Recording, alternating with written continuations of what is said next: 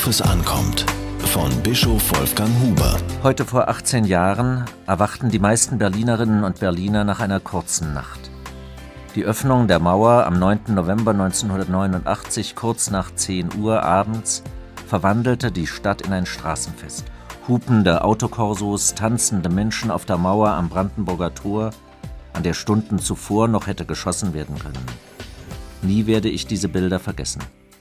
Friedensgebete vor allem in evangelischen Kirchen waren dem vorausgegangen. Auf den Demonstrationen mit Kerzen war der Ruf ertönt, keine Gewalt, denn selig sind die Friedfertigen. So heißt es in der Bergpredigt Jesu.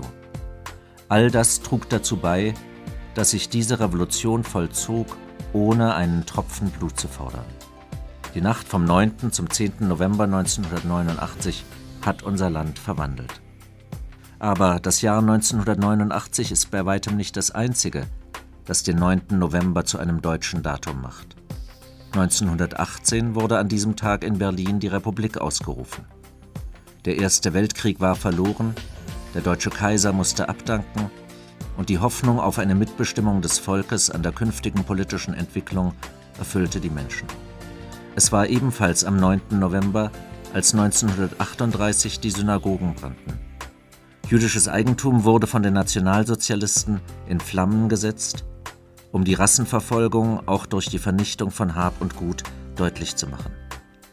Die Erinnerung daran darf nicht verblassen nicht um die Schuld der damals Verantwortlichen auch noch einer nächsten Generation aufzubürden.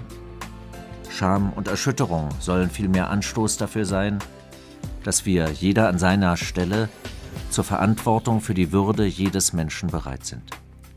Dabei darf es keine Rolle spielen, aus welchem Land der Mensch kommt, welche Hautfarbe er hat, welche politische Überzeugung ihn prägt oder zu welcher Religion er sich bekennt.